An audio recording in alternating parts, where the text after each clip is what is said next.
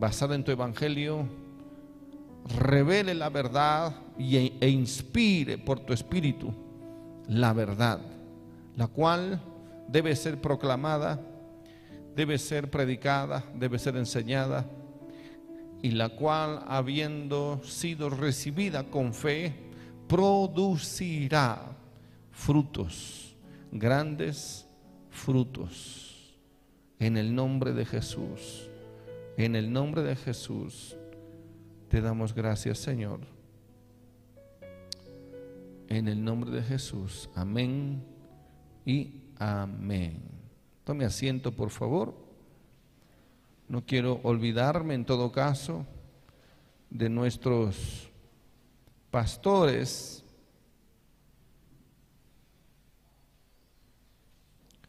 Amigos, allá en Colombia, que son los que están siempre buscando escuchar el mensaje. A todos, no quiero olvidarme de ninguno, mejor les envío a todos los pastores que nos ven en Colombia, en Venezuela, en Ecuador, en Argentina, en Estados Unidos. Que Dios los bendiga grandemente. Amén. Que Dios los bendiga grandemente, que sigamos en la, en la en el curso que Dios nos ha, nos ha pedido, que sigamos siendo fieles, que sigamos marchando, que sigamos anhelando un gran mover de Dios. Y va a haber un gran mover de Dios, pero tiene que ver mucho con la fidelidad, con la fidelidad de su iglesia, con la fidelidad de su testimonio. Así que un saludo grande a todos ustedes. No quiero mencionar algunos porque después me olvido de otros.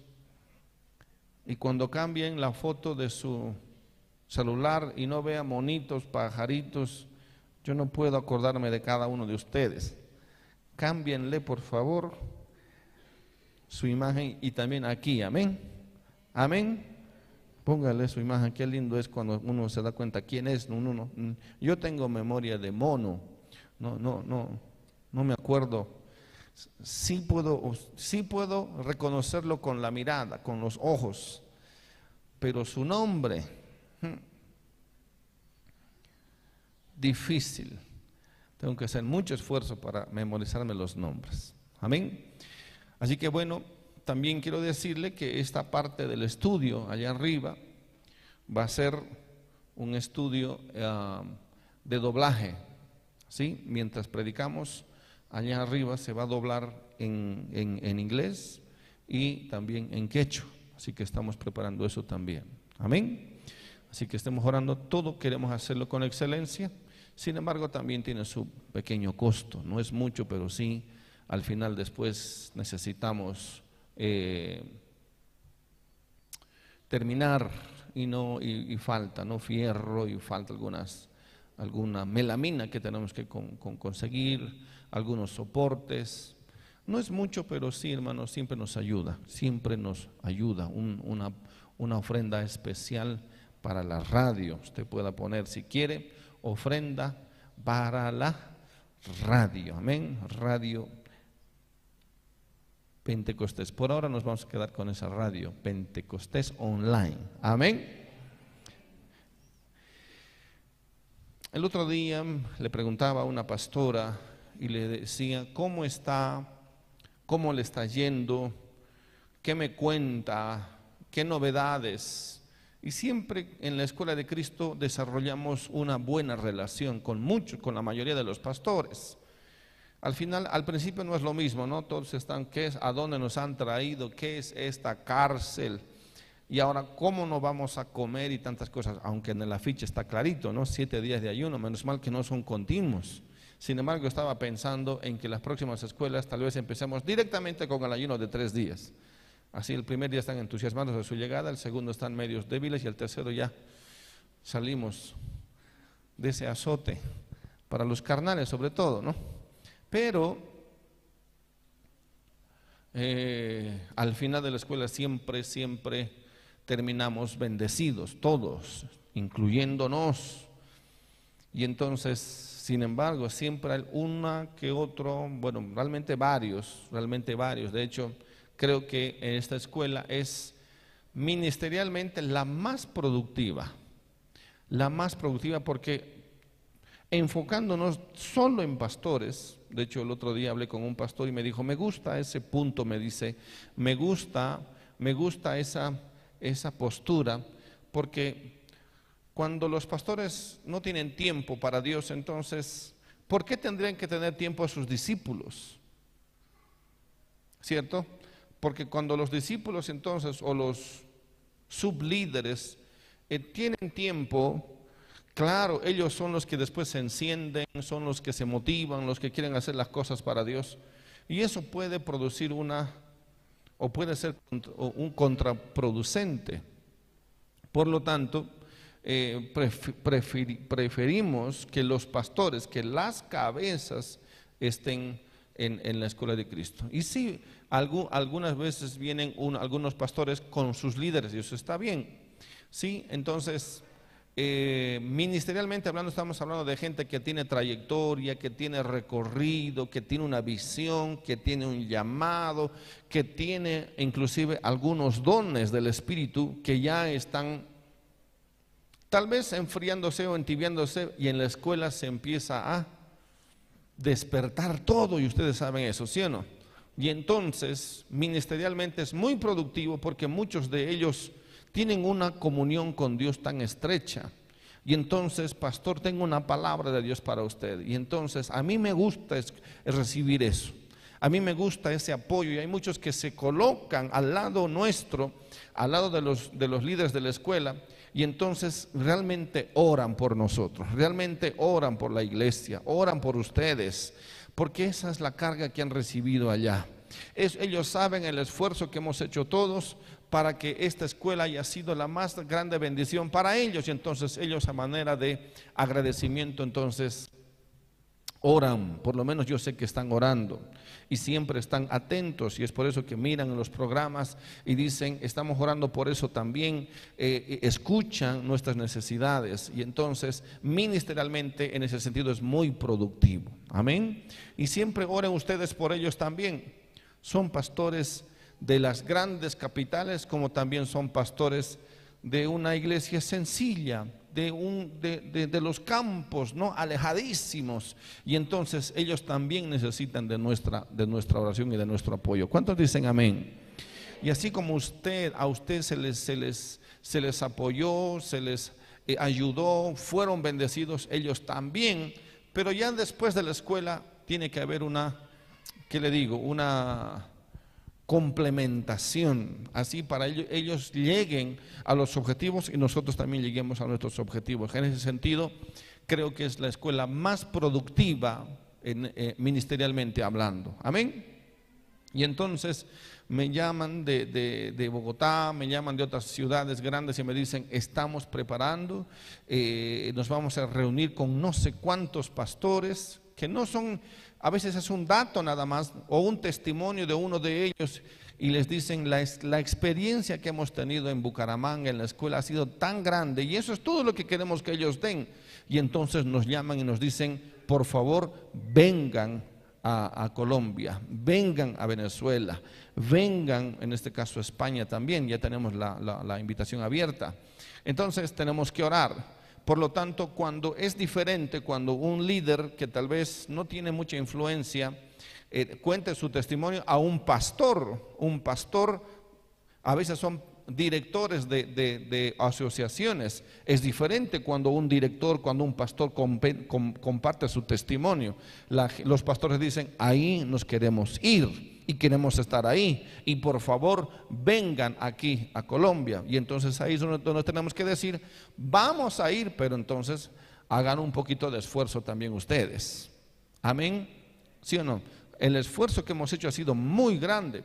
Pero entonces cuando, cuando ellos eh, eh, quieren que vayamos, entonces tienen que apoyar de alguna manera y sobre todo les solicitamos busquen una infraestructura, un lugar donde estemos tranquilos, donde haya camas, donde haya duchas, donde haya un salón de, de, clases, etcétera, etcétera. Y entonces los hermanos, los pastores tienen, y si no tienen, saben quién puede ayudar o cooperar, o saben quién nos puede prestar, o finalmente alquilar, pero al precio más económico, ¿cierto?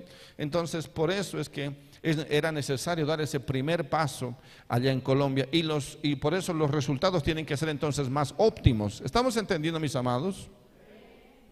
Es por eso que eh, hoy, hoy ya tenemos más invitaciones pero también necesitamos su, apoyo de ellos. ¿sí? No, no necesariamente vamos a cubrir todos los gastos de, eh, de, eh, alojamiento, hoteles, o un lugar para que estén ahí ellos, o la comida, por ejemplo. Y algunos están diciendo, nosotros vamos a conseguir la comida, otros están diciendo, nosotros tenemos, una, eh, tenemos varias fincas, allá tienen fincas en, en Colombia, grandes. Pero entonces les digo, hablen con el director o hablen con el pastor, coméntenle, díganle la experiencia, que nosotros además no cobramos ni un peso. Entonces, ¿estamos entendiendo? Y, ahí es donde, eh, en esta escuela es donde tenemos relaciones cada vez más estrechas. En 24, 28 días tenemos o desarrollamos afinidad ministerial.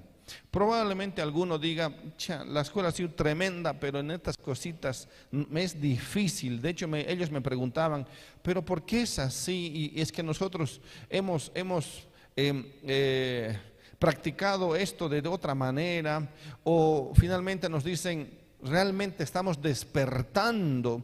Otro me dice, los dones que Dios me dio están volviendo a resurgir y entonces empiezan en ese ambiente, en esa atmósfera gloriosa, empieza a manifestarse el Espíritu Santo de una forma especial. Sin embargo, con algunos tenemos mucha afinidad y entonces quisiéramos, quisiera traérmelos después, ¿no? ¿No? Y ellos, quisieran que nos quedemos porque tenemos y desarrollamos mucha afinidad y eso es importante, tener afinidad en base a una amistad, pero una amistad en el espíritu y una unidad en el espíritu. Lo que produce cosas como esta que les voy a leer de una pastora, la pastora Yolanda, una pastora eh, eh, que estuvo allá en, en la escuela, desde el primer día eh, eh, recibió y fue fuertemente tocada. Entonces algunos pregunto, no siempre a todos, ¿no? Les pregunto, ¿y cómo está usted? Y me dicen, Pastor Fernando, que... Eh, bueno, qué pena, dice que no le había respondido el audio. pero le mandaré un video porque yo le pedí entonces un video. Un video y ella dice,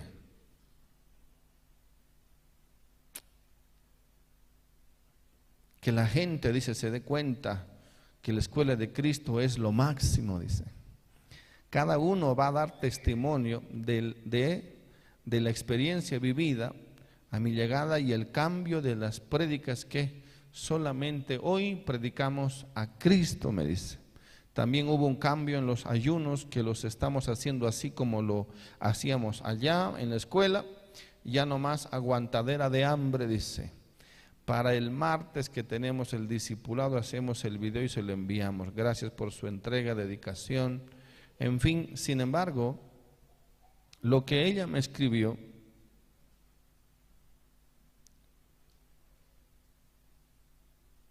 como apenas dice llegué a la escuela, implementé todo lo que aprendimos en la escuela de Cristo aquí en la iglesia, todo lo estamos haciendo como usted nos enseñó, dice. Quitamos los cultos de jóvenes. no es que tienen que quitar los cultos de jóvenes, sino que eh, no, no, los cultos de jóvenes no pueden ser nomás para distraerlos y para tantas cosas que hemos tratado eso ahí. Aquí tampoco es así. Aquí sí tenemos cultos de jóvenes también, pero no es a la manera eh, moderna. Amén. Bueno, ellos seguramente lo van a quitar y lo van a volver a implementar después, pero obviamente lo quitaron porque no había nada de recuperar, me imagino. ¿Estamos entendiendo? Amén. Como aquí mismo, hermanos, no venimos a distraernos, todo tiene su tiempo. Sin embargo, los cultos de jóvenes, y de eso yo soy tan, tengo un tan triste testimonio, que yo también hacía cultos de jóvenes, pero era todo una, un show, toda una locura, todo un, todo un juego, eh, todo comilona, teatros, música, porque así me habían enseñado o así había aprendido. Sin embargo, entendimos que, y Dios nos, nos volvió otra vez a traer a la sana práctica de la doctrina de Cristo. Y entonces empezamos a implementar nada, simplemente palabra, oración, palabra, y en algunos casos, muchos de ellos hicieron grupos pequeños de escuelitas de Cristo para adolescentes inclusive. Amén. Y entonces hay un despertar, una búsqueda de Dios y una administración de Dios directo, de tal manera que los jóvenes conocen la presencia de Dios, eh, que buscan la presencia de Dios, entienden la palabra, la doctrina básica. Amén. Entonces, ella me dice, cortamos eso. Y los pusimos más bien a orar, dice. Y se fueron un poco, dice. Implementé también la oración de 4.30 a 6.30. ¿Qué le parece eso? ¿Mm? Amén. ¿Está, ¿Está, ¿Está de acuerdo o se siente avergonzado? Porque ese es el problema, ¿no? Y de hecho, mire, esto es una iglesia en una ciudad, en Medellín, es una capital, y usted puede decir, no, pero es que debe ser una, debe ser una iglesia en algún pueblito allá, lejos, donde no tiene nada que hacer. Hay gente que trabaja más en el campo, ¿sí o no? Y, y eso no es ninguna excusa. Y entonces aquí la hermana determinó, la pastora, colocar la oración a las cuatro y media de la mañana. Medellín, una ciudad donde la gente trabaja tremendo. ¿Sí? Una ciudad de casi 6 millones, 5 millones de habitantes. No es una iglesita por ahí de unos cuantos miembros. Es una iglesia que la pastora fue a aprender cómo se debiera hacer. Así que mis amados, ustedes también debieran recordar esos mismos principios. Debiéramos recordar todos los, los principios que hemos aprendido y aplicarlos. Amén. Y entonces, la oración de intercesión de 2 a 4 de la tarde, en donde va todo mundo que no trabaja, dice, porque es de 2 a 4. Amén. Y entonces, hasta los, a los niños los ponemos a orar. Y yo estoy predicando las enseñanzas que recibimos en la escuela de Cristo. ¿Qué le parece? Amén. Y están viendo un tremendo mover de Dios en su iglesia, un despertar. Y entonces, mis amados, ¿cuál es la diferencia? La diferencia es que nosotros ya sabemos. Y si sabemos entonces cuál es la diferencia, la diferencia es que nos hemos estado olvidando. Pero poco a poco vamos a implementar todas las áreas. Amén ya se están pidiendo permisos para entrar a la cárcel otra vez. Eh, y listo. Y los demás, aquí hay un grupo de gente que todos los días evangeliza. ¿Usted quiere saber? Venga, pregunte, pregunta a la hermana, a la hermana Eli y a todos los que están aquí. Salen todos los días a evangelizar a las plazas, a los parques, a los asilos, en los, los fines de semana. Están saliendo en las tardes, sobre todo. Así que hermanos, no vamos a parar. Amén. No vamos a parar. Una hermana me decía el otro día, y a ver si la encuentro. Estos son testimonios que usted quiere, que quiero que usted los escuche, hermano. No me mandó en texto, me mandó en audio. Diez minutos. Pero le dije, hermana, hágame un favor, manden video para que los hermanos aquí creen que yo me invento los testimonios. Entonces mejor ustedes mandan y así los ven. Pero me decían, tenemos 24 iglesias ya, 24 casas iglesias. No tienen ni un mes de haber vuelto a sus hogares o de implementar lo que yo mismo les compartí. Y ya tienen 24, en menos de un mes. Y entonces, mis amados, ¿qué es el problema? El problema es que no le ponemos ganas. Ya no le ponemos ganas. Y así como las leyes naturales funcionan, el Evangelio también funciona. Amén. Funciona. Y yo voy a hacer lo mismo donde quiera que vaya, donde quiera que enseñemos, donde quiera que nos establezcamos, vamos a seguir haciendo lo mismo. ¿Qué cosa? Enseñar a la gente a orar, enseñar a la gente a abrir su casa iglesia, enseñar a la gente a ayunar, porque sabemos que da resultado. Ahora, si no da resultado, eso es por una sola causa, no lo implementamos o no queremos hacerlo. Amén. Eso es todo. Eso es todo. Y por eso es que estaremos saliendo a diferentes lugares y, orando para que el Señor nos, nos, nos, nos dirija entonces a levantar congregaciones. Queremos levantar dos, tres congregaciones en Cochabamba. Queremos levantar nuevos tabernáculos y haremos lo que sabemos. Amén. No vamos a cambiar el plan. No vamos a cambiar. Ahora nos cansamos, no queremos, que pandemia, que un montón de excusas. Bueno, pues lamentablemente pueden existir todas las excusas. Nosotros seguiremos haciendo lo que sabemos que da resultado. Amén.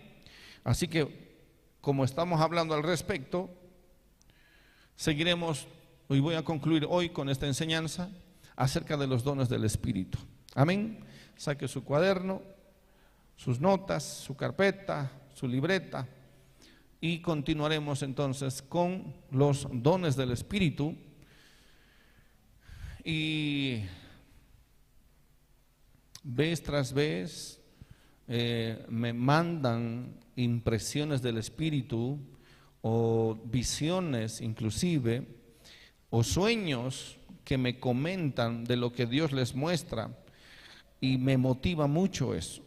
Me motiva porque a veces me desanimo y soy, soy de, las personas que se puede desanimar como cualquiera, pero por otro lado Dios me sigue motivando y me dice, hey, eh, tú seguí adelante, tú seguí predicando, tú seguí enseñando, tú seguí ministrando y yo estoy preparando, dice Dios, estoy preparando grandes, grandes bendiciones, pero es para los que son fieles.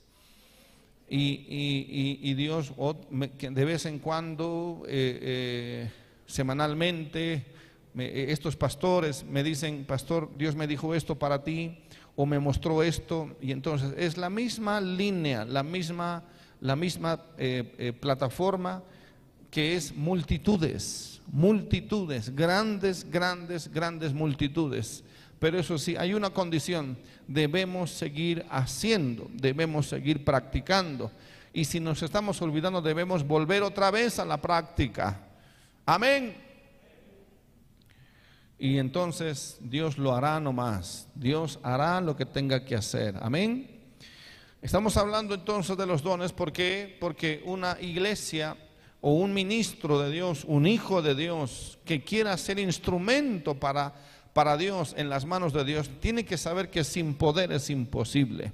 Tiene que buscar la llenura del Espíritu Santo. Tiene que buscar ser bautizado con el Espíritu Santo. Después de haber encontrado el camino del Señor, después de haberse bautizado en las aguas, tiene que buscar una experiencia más. Esta experiencia es una experiencia poderosa el bautismo del Espíritu Santo. Aquí es Hechos 2, donde la iglesia nació. No nació en una, en una casa, no nació, mejor, dicho, con una organización, no nació eh, eh, con, un, con una eh, eh, organización o como una organización con un fichero de culto o una resolución ministerial. No, la iglesia nació con hombres y mujeres obedientes que buscaban ser y llegar más allá de la simple teoría y Jesús les mostraba que no solo la teoría, sino que era poder, manifestación del poder de Dios todos los días.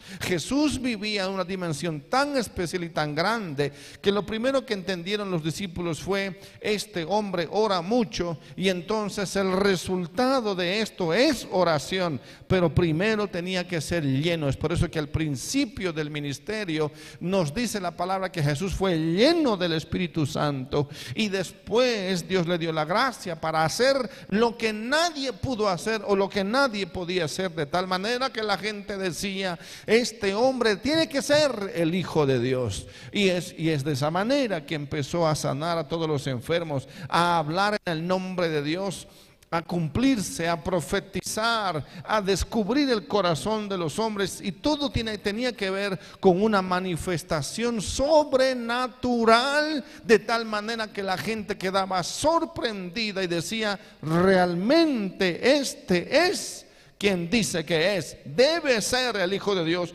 porque nadie puede hablar así y nadie puede hacer estas cosas que él hace si no fuera Dios con él por lo tanto, la gente necesitaba un, una demostración. Diga conmigo demostración. Fuerte demostración. Demostración. Imagínense que alguien diga una, alguien haga una, hable de magia y, hable eh, eh, de, lo, de lo tremendo que puede ser una magia o un truco y no haga ninguna demostración. La gente diría, bueno, sí, está muy bueno, ¿no? Debe hacer bien. Y el tipo o la persona diga, esto es espectacular, este número es espectacular porque usted puede hacer esto y esto y sale y la gente va a quedar deslumbrada con sus números. Y usted dirá, pero ¿cómo se hace? Ah, bueno, eso no sé. No, usted tendría que ver cómo se hace. Entonces, ¿para qué nos dice hablando tanto de truco y de magia si no va a ser un solo número? Tiene, que haber una demostración, tiene que haber una manifestación. Y entonces si Dios está vivo, tiene que haber una manifestación real. Amén. Un pastor estaba ahí en la, en la escuela de Cristo y entonces él tenía una, él tenía una sensación. Él oraba y entonces percibía y a veces veía que bajaban por unas gradas dos personas después tres, después cuatro. Pero él no podía distinguir quiénes eran y a veces hasta se asustaba y decía, creo que están viniendo demonios aquí. Y oraba y era, y era, y al principio él solo veía sombras descender porque donde estábamos orando se tenían que bajar gradas hacia abajo y estaba el salón allá abajo. Y él decía, eh, al principio me decía, eh, eh, estoy un poco inquieto porque veo que bajan, bajan personas, bajan y, yo quiero verlos y no los puedo ver. Le dije, bueno, seguí orando hermano, seguí orando porque si hay que reprender, hay que reprender. Y entonces él seguía orando y seguía orando hasta que Dios le dijo, a las 3 de la mañana, tres y media vas a empezar a orar. Y claro, él, se, él, gracias a Dios, o, según las cosas que sucedieron, fue llevado a una, a una habitación con los, con los hermanos, con los que estaban trabajando, y entonces podía salir más temprano, nadie le decía nada. Era, no era alguien que venía a gritar, de vez en cuando escuchábamos algunos gritos y era alguien desubicado que, que muy emocional y entonces se ponía a gritar dentro del, del templo y despertaba a medio mundo, así que dijimos prohibido. Amén. Pero entonces él siguió haciendo caso al Señor y empezó a orar, y empezó a orar, y empezó a orar, y empezó a orar más, cada día más. Y tenía unas experiencias. Y él me decía, es el Señor que está eh, activando lo que yo había dejado hace tiempo. Dios me muestra de forma muy precisa, me dice lo que va a acontecer en algunas veces, o un mensaje de parte de Dios. Y me dice, Todavía veo a las personas bajando, bajando, a veces son dos, son dos o son tres, y bajan, bajan, descienden y bajan, descienden hacia nosotros. Y después me dijo, ya sé, me dice, yo ya los he visto clarísimo. Porque después él vio a bajar dos más al final. Y vienen, dice, con, con en sus manos, traen, traen presentes, traen regalos, traen, traen cosas preciosas. Y las están y las están recibiendo, me dice, y algunos las rechazan. Pero, pero ¿quiénes son? Me dijo, bueno, yo, yo los vi y eran ustedes mismos, me dice. Ustedes descendían y nos, nos querían dar algo, pero no era nada. O no era, no es que no era nada, sino que más bien no, no queríamos nosotros recibir. Y entonces me dice, yo los, a los pastores de, de los que van a venir, ya los conozco porque Dios me los ha revelado. Y entonces, ¿qué pasaba? Me decía, lo que han traído, lo que Dios le decía era, lo que han traído mis siervos, ellos no quieren recibirlos. No quieren recibir, son muy pocos. Y ahí me dijo, son cuatro los que van a recibir sobre todo. Y me dijo él, él, él, él, él y él. Sí, wow. Y van a hacer en esto y en, esta, y en estas formas, etcétera. Entonces me dio un, una, una, un, un dibujo. Y entonces le dije, hablo con ellos, me dicen, no, no les digas nada, si es Dios, Dios, Dios va a mover sus corazones. Y de verdad, eh, algunas cosas se están suscitando exactamente como más o menos él me dijo. Y entonces eso es lo que pasa. Necesitamos, necesitamos que Dios empiece a hablarnos con claridad. Necesitamos una revelación más plena. Pero vean que el, el Señor le dijo a este pastor, a las tres y media es necesario que te levantes. Amén. Eso no va a ser cuando estés bautizando y apenas quieras pararte o estés saliendo corriendo al trabajo. Dios no te va a hablar en el trabajo, ni en el, ni en el auto, ni en el, ni en el colectivo, ni en el bus. Necesitamos sacarnos tiempo, necesitamos buscar a Dios con intensidad. Que Dios nos hable con claridad y el Espíritu Santo puede hacerlo. Y quiere hacerlo además. Amén. Y entonces Él me volvió a mandar después otra visión, pero esta vez era mucho más grande, mucho más grande con detalles que yo las guardo en mi corazón, ciertamente. Debo guardarlas porque a mí me parecen que son extremadamente eh, eh, eh, poderosas. Yo digo, y, ahí es donde yo pregunto, Señor, ¿esto es real? ¿Será verdad esto? Y, yo no tengo ese, esa, esa, gracia del Señor, ¿sí? Cuando Dios me habla, me habla casi siempre trágicamente. Yo no sé si es esa, esa, esa, forma que el Señor me habla, pero como que me llama la atención nomás, ¿no? Pero a Dios les, otros, a otros les habla tan clarito, tan sencillo, pero Él me decía, tanto tiempo dejé, dejé de, de recibir esto de parte de Dios. Mire, mire, pastor, me dice, me siento tan avergonzado porque esto yo ya lo tenía hace años y él es un seminarista, quiere decir maestro bíblico de seminarios, está levantando grupos de intercesión en diferentes países. Es un hombre a quien Dios lo usa y mucha gente lo conoce. Y me dice, yo perdí tanto tiempo, me dice, y aquí es donde Dios me está activando otra vez y entonces tenía una palabra para uno y para otro y para otro, y la gente quedaba bendecida porque era una palabra de parte de Dios, una, una, un don, el don de, de, sabiduría o palabra de sabiduría, a veces de conocimiento. Y es por eso que necesitamos entre nosotros mismos en la iglesia gente que esté avivada, pero no va a ser si estamos eh, eh, levantándonos a última o, durmiendo a últimas horas y levantándonos tardísimo. Amén. Amén. Por lo tanto, él me decía esto y hasta ahora y ayer me mandó otra palabra y entonces yo lo guardo y digo, Dios mío, realmente, por, por otro lado, tú me animas, tú me empujas, tú me, tú me, tú me motivas. Y alguien me contó un sueño y, confirma exactamente con lo que Dios había, me estaba hablando allá a través de otros hombres. Y entonces, lo único que tenemos que hacer es seguir al frente lo único que tenemos que seguir es seguir creyendo y voy a seguir predicando esta palabra.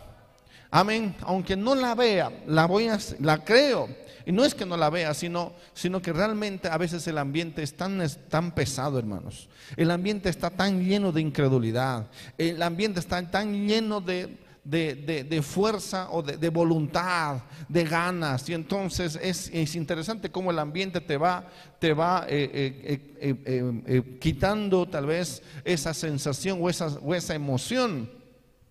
Pero tenemos que seguir adelante.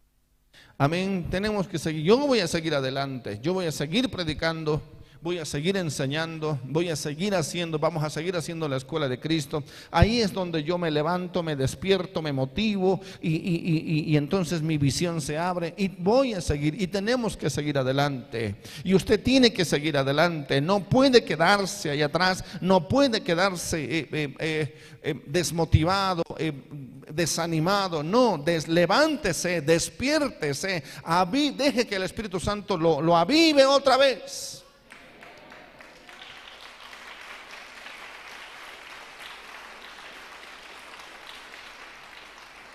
El propósito, el propósito de Dios es que su iglesia haga lo que Cristo hizo.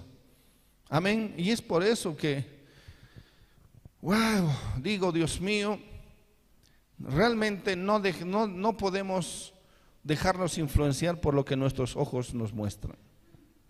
No, no podemos, no debemos, no debemos porque el reino de Dios sigue en marcha el reino de Dios sigue avanzando. Los propósitos de Dios se siguen, siguen vigentes. Y Dios quiere llevar este evangelio hasta lo último de la tierra. Y si es real y es verdad lo que Dios nos ha dicho y Dios usa a este varón, vamos a llegar realmente hasta lo último de la tierra, hermanos.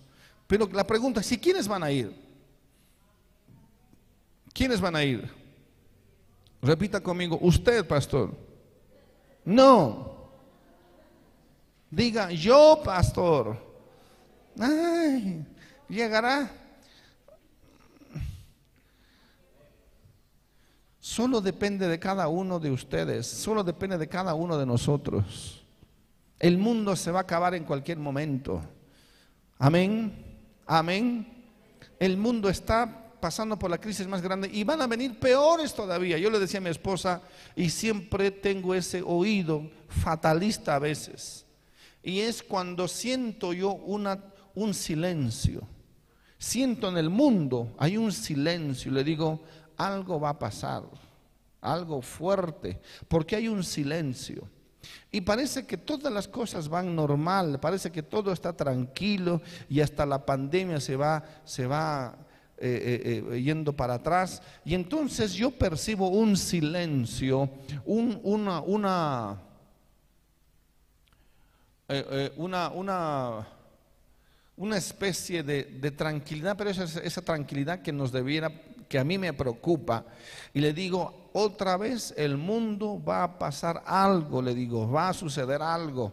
Este silencio a mí me preocupa y cada vez que hay un silencio, usted va a ver en la misma Biblia, dice que la Biblia tenía media hora de puro silencio en el cielo y después empezaron a ocurrir las tremendas cosas. Hay un silencio que alguno lo, lo puede, los hijos de Dios debieran percibir y debiéramos prepararnos y están, y estos silencios es para que venga otra cosa terrible, amén, y estemos preparados porque ya, ya, ya son los últimos días, pero tenemos que llegar con el Evangelio hasta lo último de la tierra, pero no con cualquier Evangelio. No estamos llevando una organización, queremos ir en el poder de Dios.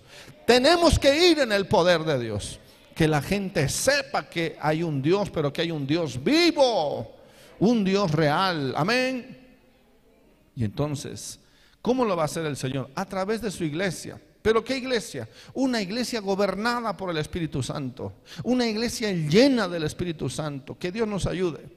Que Dios nos ayude. Realmente, yo digo, yo, yo pienso y digo, Dios mío, si me vas a llevar, mejor llévame de una vez. Pero no al cielo, ¿no? Si me vas a llevar al fin del mundo, mejor llévame de una vez porque yo necesito ver tu gloria. Yo necesito estar rodeado de tu presencia. Yo necesito ver los milagros. Yo necesito ver que las almas se salven. Yo necesito ver que Dios, que tú estás obrando. Y a veces, y creo que se supone que tengo que entender que es el llamado de Dios. Mi llamado es la escuela de Cristo. Y llevar esta escuela hasta, hasta, hasta donde Dios nos, nos envíe. Pero, pero, pero al mismo tiempo eh, me desespera no ver a una iglesia tan tibia, tan fría, tan indiferente. Y digo, Dios mío, algo vas a hacer. Y él me dice, sí lo voy a hacer. Y me dice, lo voy a hacer, pero a pesar de ustedes lo voy a hacer. No por causa de ustedes, sino a pesar de ustedes. ¿Qué significa? Que aun cuando la iglesia esté fría, totalmente indiferente, aún así Dios lo va a hacer. Pero ojalá pueda despertar a algunos que están por ahí dormidos, que puedan empezar a orar como lo, como lo hacían antes, como lo hacíamos antes. Si no quiere venir a la iglesia porque es como quiera verlo, porque es lejos o porque es frío, como siempre tenemos excusas, entonces por lo menos levántese a orar temprano en su casa, a las 4 de la mañana. una hermana me decía, Dios me ha llamado a las tres y media, tres y media, y, y un día el Señor la despertó a las 3 y él le dijo, y ella le dijo, pero falta media hora. Y el Señor le dijo, no creas que es por, por tiempo, es urgente, es urgente. Y yo quisiera tener esa relación de, de, gente que esté eh, despierta, que tenga una palabra de Dios, que diga, Dios me ha mostrado esto, pastor, y tantas cosas más. Y si no es así, bueno, ni modo, buscaremos otro lugar. Amén, porque en todo lugar siempre hay una iglesia tibia, en todo lugar hay una iglesia fría, indiferente. Entonces empezaremos otro, otro, otra congregación, seguiremos llevando a la escuela a otros lugares. Y por eso que los pastores les pido que me den testimonio para que de alguna manera ustedes también puedan motivarse y podamos motivarnos nosotros. Amén. Hemos hablado de los dones, de los dones, pero esto es porque necesitamos saber entender y finalmente decir, Dios mío, yo quiero ser un instrumento en tus manos. Nada más. ¿Cuántos quieren ser un instrumento en sus manos? Lo primero para ser instrumentos del diablo, de, Dios en sus manos, es primero ser, dejar de ser instrumentos del diablo. ¿Sabía eso? Claro. ¿Y, cuál es, ¿Y cómo soy instrumento del diablo? Cuando vivimos en la carne, cuando no hacemos lo que debemos hacer, lo básico que debemos hacer. Cuando le damos lugar al diablo en nuestras vidas. Amén. Y entonces tenemos que pelear contra eso, tenemos que romper con eso, tenemos que romper las estructuras que nos hemos ido colocando nosotros mismos. Ya debemos dejar de, estar llorando por cosas que no tienen sentido. Cristo viene pronto y el mundo se va a matar entre, entre ellos mismos y van a venir cosas peores. Pero yo me quiero ir sin antes o no me quiero ir sin antes el mundo, mostrar al mundo que Dios es real. Amén. Y me han mostrado siempre, y pastor, yo lo veo con grandes multitudes, y usted predica y viene, y son miles o son naciones, eh, de, de banderas de todas las naciones. Yo digo, Dios mío, ¿cuándo va a suceder eso? O quién sabe ya está sucediendo. Probablemente ya está sucediendo. Y, uno cree que va a ir a las multitudes directas, pero, pero tal vez no, es a través de los estudiantes de la escuela, no lo sé, pero anhelo el mover de Dios, anhelo que Dios se mueva poderosamente. Y esta palabra quedará entonces plasmada en nuestras vidas, a fin de que usted no diga nunca yo no supe nada, porque esta palabra es para toda la iglesia, esta palabra es para usted y para mí demostrándonos que es real y puede ser posible y debiera ser posible una iglesia como la iglesia de Pentecostés. Amén. Los dones, vamos a hablar de los dones. Continuamos y voy a hacer, voy a terminar el día de hoy. Hemos hablado de la palabra de ciencia, los, los dones de revelación, palabra de ciencia, palabra de sabiduría, discernimiento de espíritus. Amén. Después hemos hablado de dones de poder, de sanidades. ¿Hemos hablado de eso? No, de fe. Hemos empezado por la fe y hemos hablado también del don de hacer qué? Milagros, milagros por la palabra. Y ahora vamos a ir al don de qué? Sanidades. Tome atención, por favor, voy a concluir hoy. Donde sanidades. Un, un tremendo don, un preciosísimo don del Espíritu. Amén. Para hacer sanidades y sanidades de todo tipo.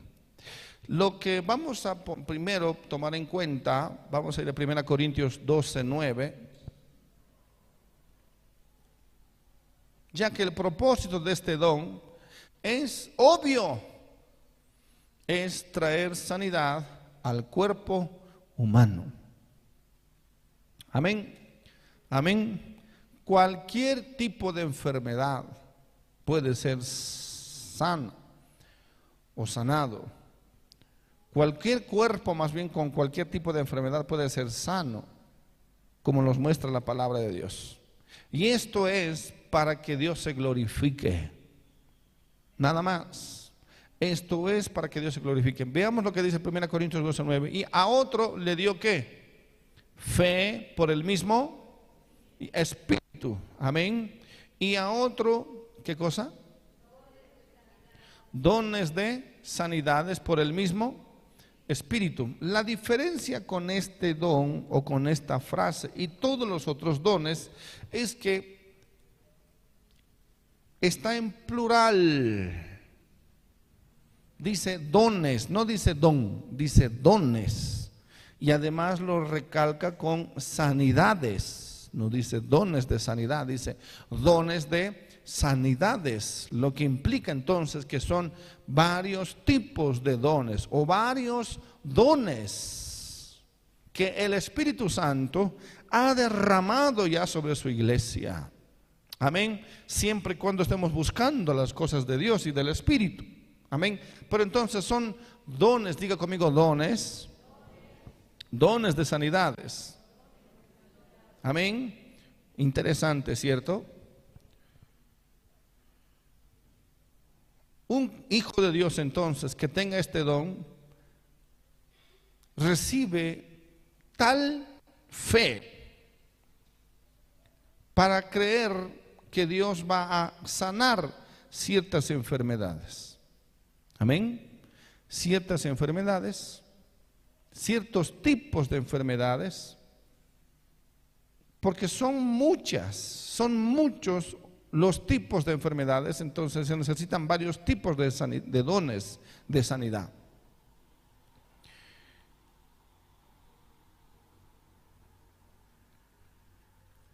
¿Cómo se manifiestan? Se manifiestan a través de la oración, nada más. La oración, la imposición de manos, que es que, que, ese don del Espíritu se manifiesta y la persona que va a ministrar o que ministra, que tiene ese don, todo lo que va a hacer es simplemente orar y cree en ella misma que esa persona va a ser sana de esa enfermedad. Para, para esa persona es muy, muy natural y muy normal. ¿Sí? Por eso es tan importante y por eso yo me gozo cuando los pastores me llaman o me escriben, porque para ellos ya es, normal. Es, eh, tienen los, los, dones del Espíritu en algunos casos muy, muy activados, en otros muy dormidos, los mismos pastores. Pero cuando ellos ya van, se, acercan a la dimensión del Espíritu, se manifiesta el poder de Dios. Los dormidos digan amén. Despierten ya. Amén.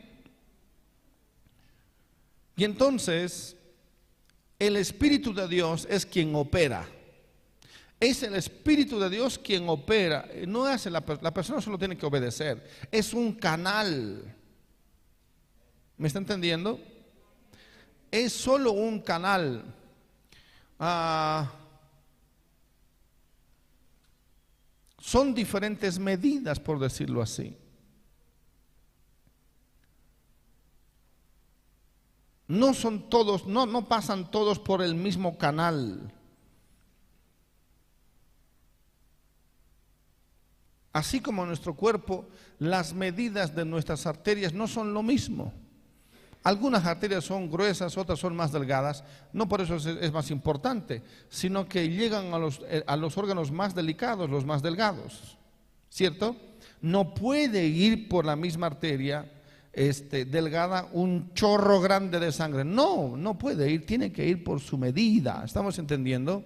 De la misma manera, el Espíritu de Dios tiene, tiene ya su, su medida exacta. Y, me- y- y- y enfermedades de ciertos tipos van a ser tocadas por ciertos dones del Espíritu de sanidad en este caso. Amén. Veamos que Jesús tenía, yo creo que él tenía todos los dones, sobre todo dones de sanidades. Vamos a Mateo 15, 29.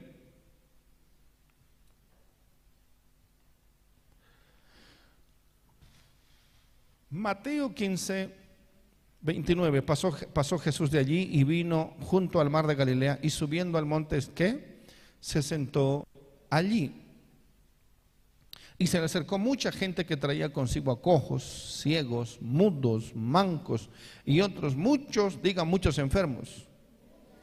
Y los pusieron a los pies de Jesús y los sanó. Los sanó. Eso es todo, mis amados. Que Dios, que Dios me ayude, que Dios nos ayude a entender esto. Amén. Amén. Que Dios nos ayude a entender. Qué tremendo.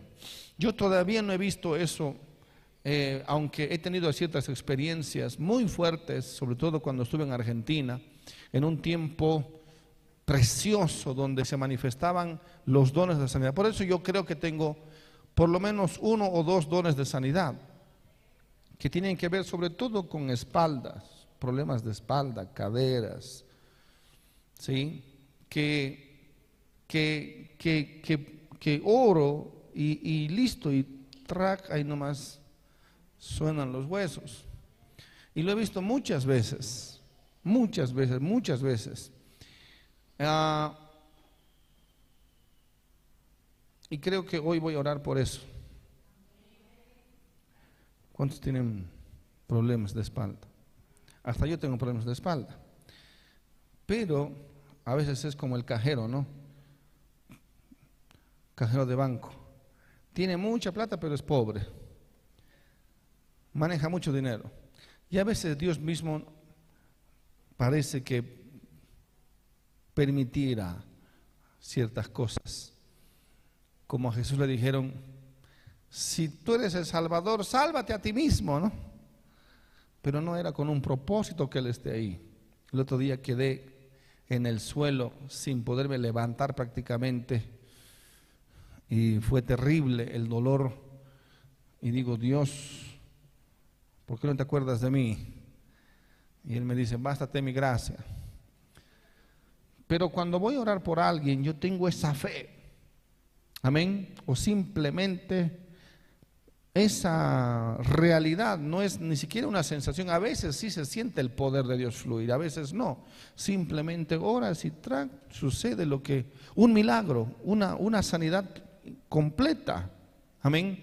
Por eso no es que yo creo textual, yo lo creo porque he vivido, lo he visto. Amén. Sí. Y entonces eso y otros y otros eh, milagros también puede ser.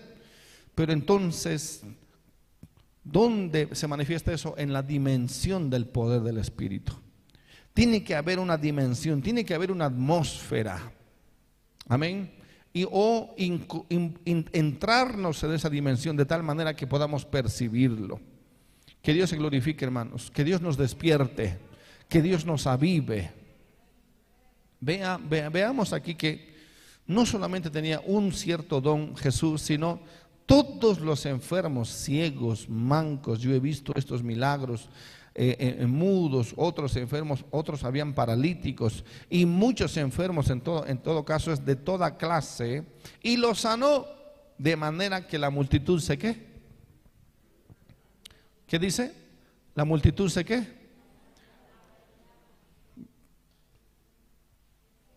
Se maravillaba. Amén. Ese es el objetivo, que la gente se maraville de Dios, que la gente diga gloria a Dios, que la gente diga Dios es real, porque esto nadie lo puede hacer, solo Dios. Amén. Y personalmente he visto muchos milagros, muchos, muchos, muchos eh, eh, en mi vida, pero quiero más, necesito más, ne necesito entrar en una dimensión mayor. Entonces, los cojos andar, ¿qué tipo de cojos habrán sido, no?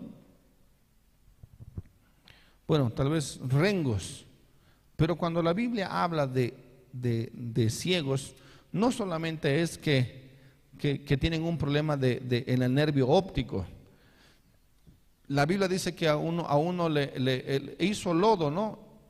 Y le puso. Los mismos traductores han tenido miedo de traducir textual o literalmente lo que decía el original.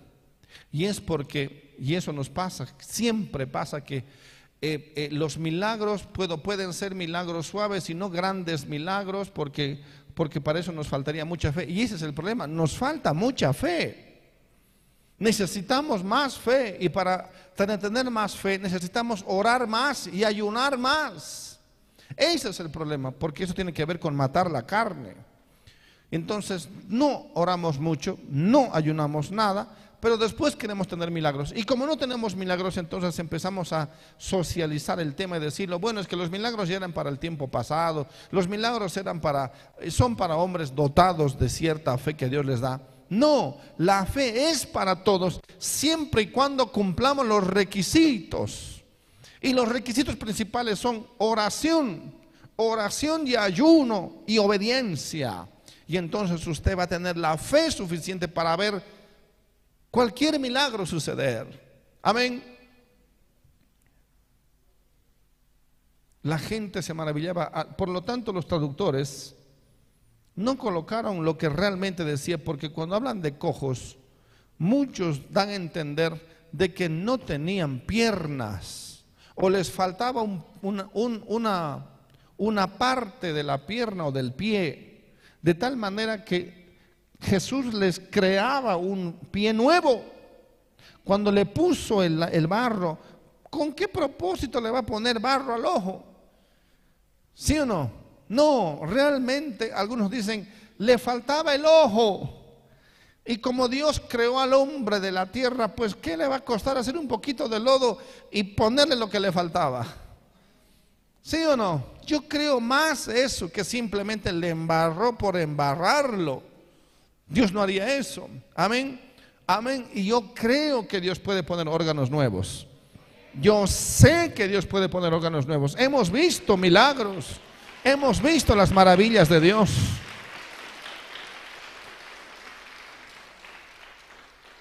Sí, es verdad, es verdad. Para Dios no hay nada difícil ni imposible. ¿Cuántos dicen amén?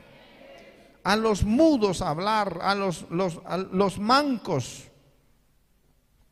¿Cómo se entiende entonces? Un cojo dice, bueno, uno que renguea, yo prefiero creer que le faltaba una parte, pero un manco, ¿cómo es un manco? en ese sentido, ¿se da cuenta? Cuando hablamos de cojos, creemos que son rengos. Y el, y el manco que dice ahí, ¿cómo, cómo es? ¿Cómo es? Lo más, obviamente, el manco es que no tiene, diga no tiene, el manco no tiene manos. Fuerte, el manco no tiene manos. Amén. Dice a los mancos sanados. Quiere decir que no tenían manos. La pregunta es, ¿es posible? ¿Y sabe por qué creemos nosotros que no es posible? Porque no lo vemos, porque no lo estamos viendo. Porque como no vemos, entonces creemos que eso ya no es para hoy. Y el problema somos nosotros mismos, estamos estancados cerrados cuando debe fluir por nosotros el poder de Dios a través de los diferentes dones, entonces decimos, no, eso no debe suceder, no, eso, eso es tremendo, hermano, eso pasa solo en África. ¿Y por qué no puede pasar en Bolivia, en Latinoamérica? Yo lo voy a ver y voy a perseguir hasta verlo. Y vamos a ver los milagros de Dios. Tenemos que ver los milagros de Dios. Nosotros mismos. Ya le conté ciertos eh, eh, ciertos testimonios que pude ver, experimentar, ver en la gente, en niños, jóvenes, adultos, ancianos, por el poder de Dios. Pero en un ambiente tan especial, un ambiente tan glorioso, una atmósfera de milagros. Eso es lo que nos falta. ¿Cuántos han recibido un milagro la semana pasada cuando oraron por ustedes aquí adelante?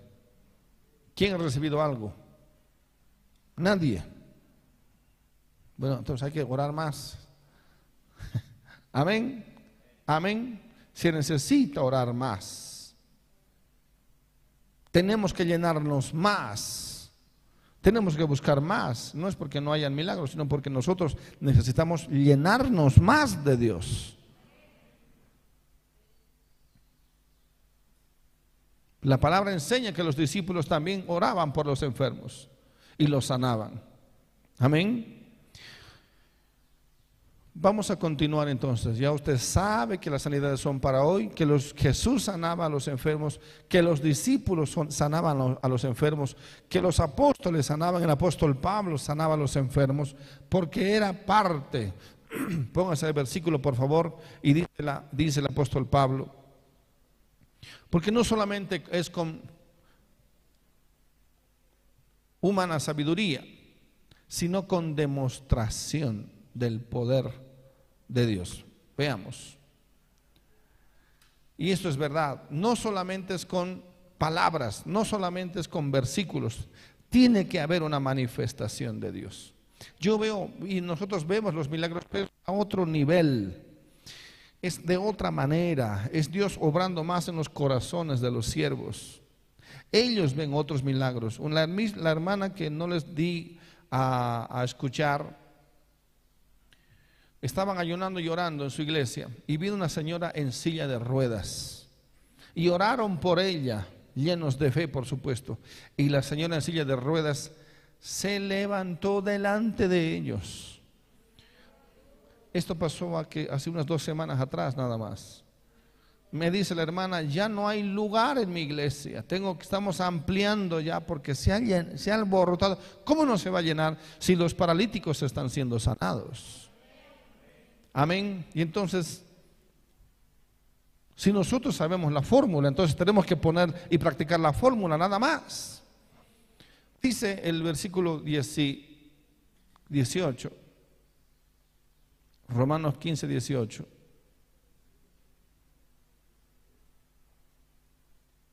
Porque no sabía hablar sino de lo que Cristo ha hecho por medio de mí para la obediencia de los gentiles con la palabra y con las, fuerte, con la palabra y con las obras. Versículo 19. Con potencia, dice, de señales y prodigios en el poder del Espíritu de Dios, con potencia de señales y prodigios, potencia de señales, que sea nuestra oración y decir, Señor, devuélvenos las potencias de las señales, los milagros, las maravillas. Amén. De, de, manera que desde Jerusalén y por alrededor de hasta Ilírico, todo llenado del Evangelio de Cristo. Vamos al siguiente don o al siguiente grupo de dones, y volvemos a ver la pantalla, vamos entonces a los dones de inspiración. Tienen que decir algo estos tipos de dones, dicen algo, es, es la palabra usada, dones de inspiración, que tiene que ver con profecía, el don de profecía, el don de lenguas y el don de interpretación de lenguas. Amén. Profecía. Primero que no debe eh, confundirse eh, el don de profecía con el ministerio profético o el ministerio de profeta más bien. ¿sí? El ministerio es, es, es un llamado de Dios o un, un, un, don, algunos le llaman don especial, otros le llaman ministerio. Por ejemplo, el pastor tiene un ministerio que se llama el pastorado está capacitado para eso, amén, para pastorear. Están desde los apóstoles. Lamentablemente hoy muchos dicen ser apóstoles y no lo son, y son mentirosos. ¿Sí? y que Dios está restaurando ciertamente los ministerios, pero son ministerios para el fortalecimiento de la iglesia, para, para restaurar la iglesia, para levantar la iglesia, para avivar la iglesia, para volverla otra vez a la sana doctrina, a la iglesia. Y para eso se necesitan hombres dotados del poder de Dios, apóstoles de Dios que sean dotados con, el, con un llamado específico de Dios. Amén y puedo entender que hay hombres que han sido llamados para eso. eh, eh, para, para, para restaurar a su iglesia sobre todas las cosas, en la doctrina y en la manifestación de Dios, en la manifestación de los dones del Espíritu. Amén. Son hombres con un gran llamado de parte de Dios, de los cuales muy, muy poquitos se los ve hoy. La gran mayoría son falsos, porque están basados en una falsa doctrina ¿sí? Todo lo que quieren ellos es ser honrados, tener lo mejor del mundo, persiguiendo el dinero de la gente, etcétera, etcétera, etcétera. Y todos estos son llamados apóstoles, pero son falsos apóstoles. Que Dios levante verdaderos apóstoles entonces.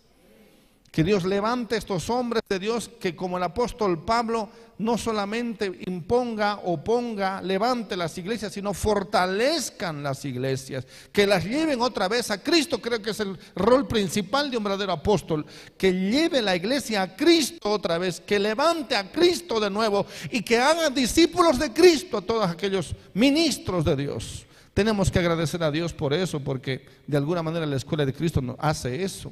Lleva a los siervos de Dios a Cristo para que estos siervos prediquen a Cristo y la iglesia que ellos ministran realmente vuelvan a levantar a Cristo otra vez en sus vidas. ¿Estamos entendiendo? Por eso es importante orar para que la escuela de Cristo lleve este mensaje y otra vez la ponga en el fundamento de la roca que es Cristo.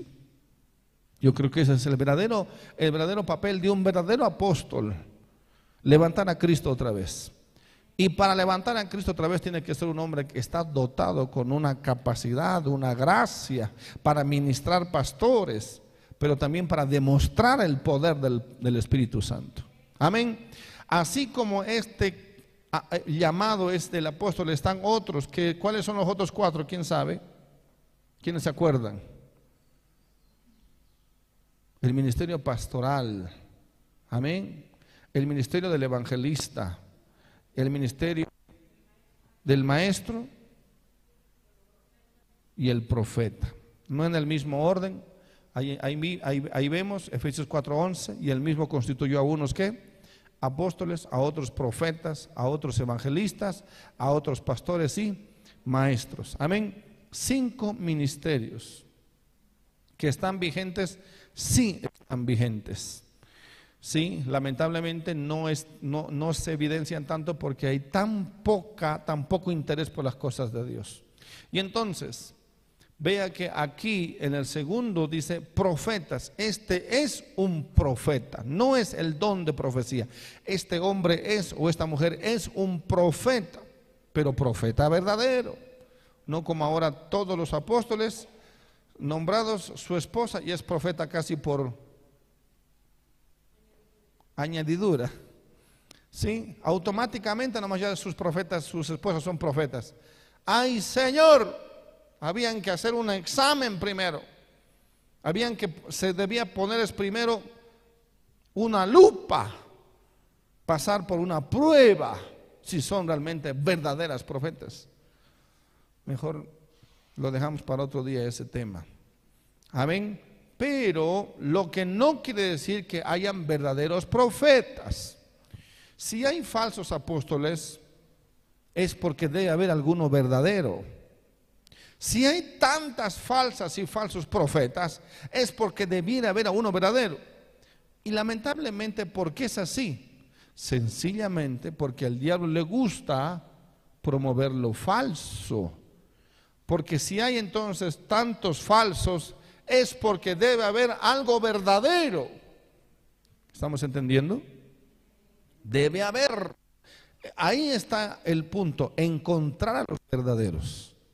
Yo creo en los profetas porque a mí por lo menos dos profetas de verdad me hablaron, me dijeron una palabra de parte de Dios. No, no pastoras con el don o algún hermano con el don de profecía, no. Una profeta de verdad. ¿Sí? Yo he visto también profetas de verdad. Qué hombres de Dios. Tremendo. Cuando habla un profeta, Dios mío. Antes habían verdaderos profetas. Te temblaban las piernas porque cuando te señalaban con el dedo, Dios mío, tenías que estar bien asegurado porque si no, venía una palabra de parte de Dios. Y el profeta no es que Dios te dice que te bendice y que te va a llevar a las naciones y que no sé qué, puras cosas buenas. No, el verdadero profeta te dice lo que realmente Dios quiere decirte. Amén. Primero, no vamos a entonces confundir, otro día vamos a hablar de los otros, tal vez hablemos en la próxima de estos ministerios principales, pero estamos hablando de los dones hoy, ¿sí? No confundamos el don de profecía con el ministerio de profeta. Amén. Y nosotros creemos en estos dones y creemos en estos ministerios para la actualidad, hasta que Cristo venga, dice la palabra. Amén. Que no se manifiesten comúnmente, continuamente, eso no quiere decir que no existan. El problema entonces somos nosotros que no buscamos que se manifiesten. Ese es el problema. ¿Estamos entendiendo? Bien, entonces, El don de profecía es el Espíritu dando, otorgando, el Espíritu Santo otorgando a la iglesia este don para edificación de la misma. Amén. Amén. El Espíritu otorgando el don de profecía sobre algunos o sobre algunos cuantos de la iglesia para edificación de la iglesia. Esta palabra es una palabra, por, por eso dice que es, eh, eh, dicen algo, ¿sí? Aquí vemos un cuadro, dicen algo. El profeta dice, el profeta tiene que decir algo. Y esa palabra de parte de Dios es una inspiración sobrenatural. Amén. Sobrenatural. Digan amén. Si no es sobrenatural, entonces no es profecía, es cualquier profetada. Amén. Profecía de parte de Dios es una palabra de inspiración divina. Esa palabra de inspiración divina es sobrenatural, quiere decir que solo proviene de parte de Dios. Vamos a un ejemplo, Hechos capítulo 21, versículo 8.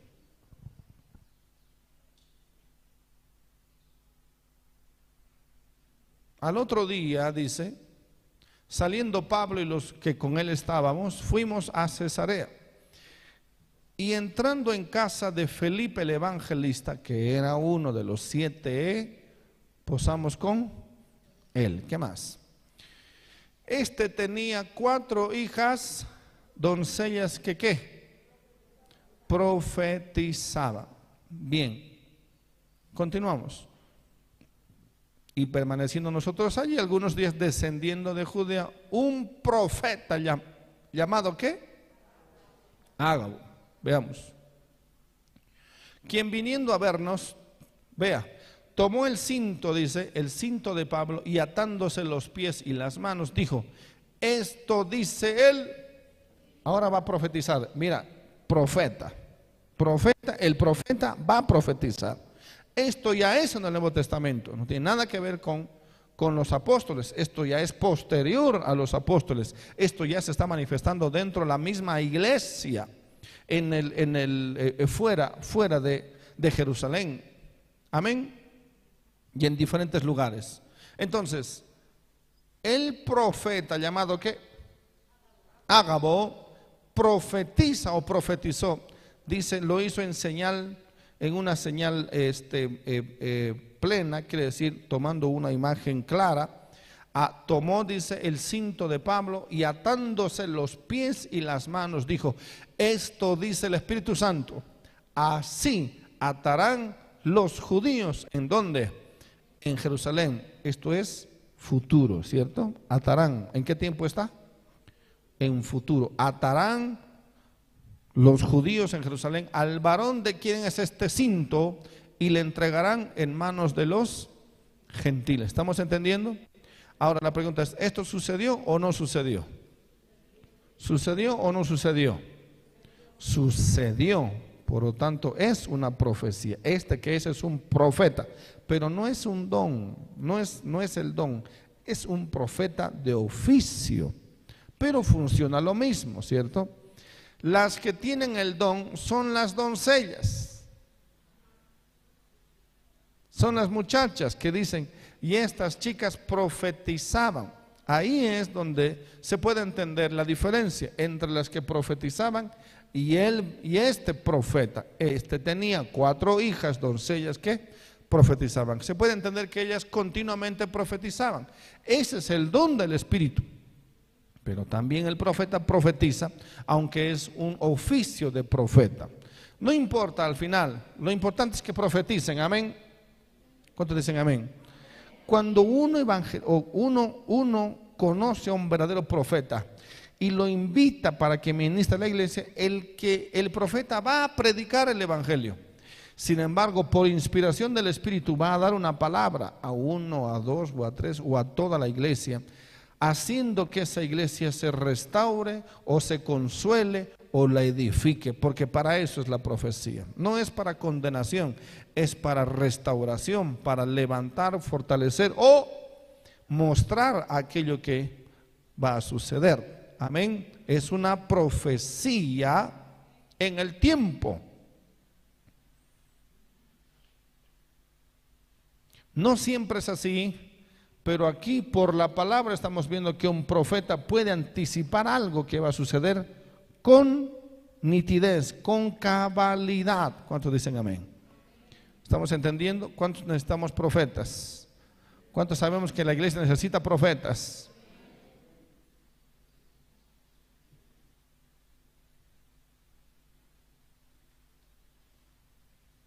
Oremos que Dios levante un verdadero profeta de oficio pero también oremos que Dios levante profetas en la iglesia, varones o mujeres que tengan el don de profecía. ¿Estamos entendiendo? Amén. Los beneficios, claro. Primera Corintios 4, 3. Veamos 14. Veamos los beneficios de este don. Primera Corintios 14, 3.